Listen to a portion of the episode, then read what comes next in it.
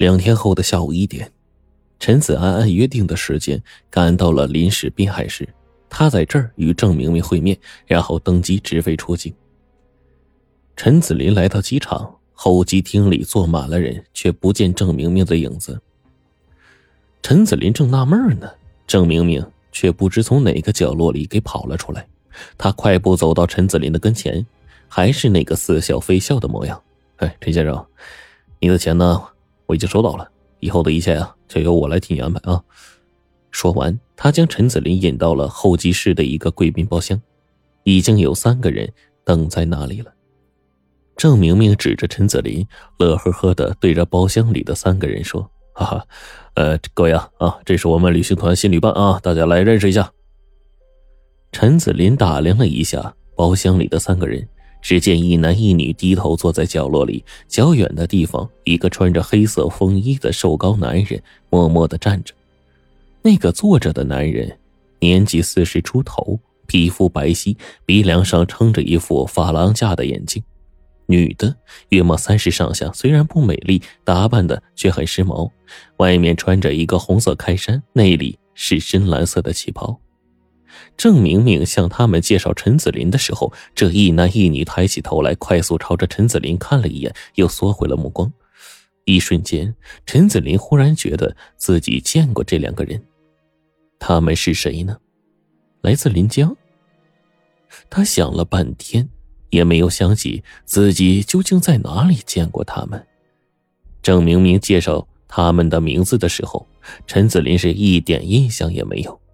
他想，这肯定不是他们的真名，而那个穿黑色风衣的年轻人一直面朝另一个方向。郑明明介绍，他叫刘杰。陈子林讪讪的正要走过去和他打招呼，刘杰突然转过身来，向陈子林看了一眼，这一眼，冷冷的，如同利剑一般，直刺陈子林的心底。陈子林不由自主打了个寒噤。自打这眼之后。陈子林再也不敢随便去看他了。时间过得很快，已经到登机的时间了。郑明明还没有领他们去检票的意思，他的眼睛一直没有离开过候机厅的大门。难道旅行团还有客人没到吗？陈子林正想着呢，却见一个矮个子身影快速的溜出了候机厅，四处打量，径直朝着他们走来。真被陈子林猜中了。只见郑明明迎了上去，拉过这个打扮邋遢的矮个，向陈子林他们介绍：“哎，陆阿云，我们新朋友，大家认识一下。”陆阿云嬉笑了一声说：“不好意思啊，临前临走之前出俩货，来晚了。”这个陆阿云呢是个自来熟，功夫不大，他就和在场的几个人握了手，就连那个浑身冒冷气的刘杰也被他抢过去握了握手。陈子林打心眼里对这个陆安云感到厌恶，这个人的眼神太邪了，眼睛总是滴溜溜的乱转。和陈子林握手的一刹那，陆安云就对陈子林手中的提包就瞄了好几眼。这个人一定不是什么好人，可自己呢，又算什么呀？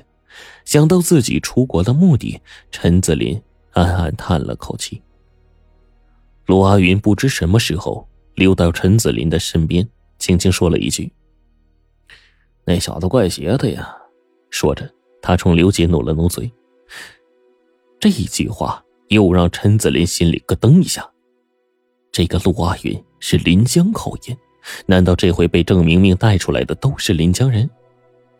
郑明明终于领着他们走向了安检。走在陈子林身边的是一男一女。男人据郑明明说叫吴凡，女的叫聂亚兰。一起出行的几个人当中，陈子林对这两人呢还算是有些好感。他悄声的向吴凡问了一句：“您是怎么知道这个旅行团的呀？”吴凡避开了这个话题，答了一句：“这天气啊不冷不热，哎，这是出门旅游的好时节呀。”陈子林一听又是临江口音，怔了怔，就没再问下去了。郑明明果然是神通广大。一行人无惊无险的通过安检，上了飞机之后，陈子林发现这架波音七三七客机上坐满了人。只见同行的另五个人的位子与自己的座位都离得挺远。陈子林暗想：这样也好，省得互相搭话。有道是言多必失啊。按照行程，他们先去到香港，再转机去澳大利亚，然后在澳大利亚飞往最终的目的地南洋岛国。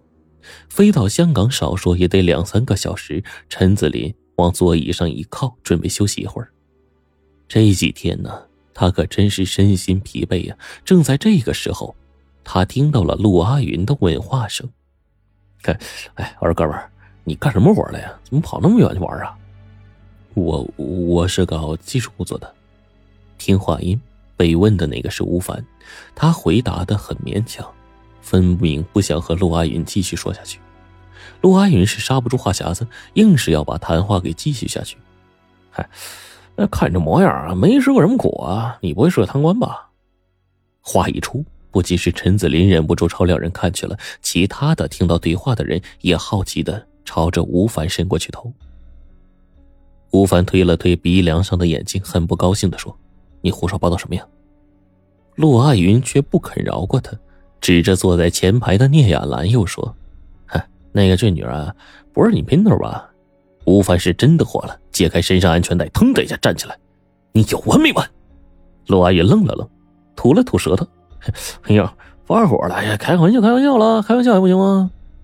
陈子林刚想笑，一眼就瞥见了刘杰正冷冷的看着自己，顿时吓了一跳，脸上的笑容也僵住了。而那个聂亚兰却始终是满脸淡漠，好像完全听不到，他就是。陆阿云嘴里的主人公一样，坐在机舱后侧的郑明明饶有兴趣的看着陆阿云他们，那张脸还是像个弥勒佛。三个小时之后，飞机抵达香港。香港已经是华灯初上时分，绚丽的灯光从候机厅外透了进来。陈子林透过窗户向外看了看，心里悠悠的叹息了一声。这里，他曾先后来过很多次，可没有哪一次像今天这样。飞机再次起飞后，就是异国他乡了。以后的日子是颠沛流离，还是亡命天涯，容不得他多想。飞机再一次起飞，陈子林下意识的回头看了一眼旅伴，只见吴凡低着头，看不清任何表情，而聂亚兰眼睛里是亮晶晶的，分明是泪光啊。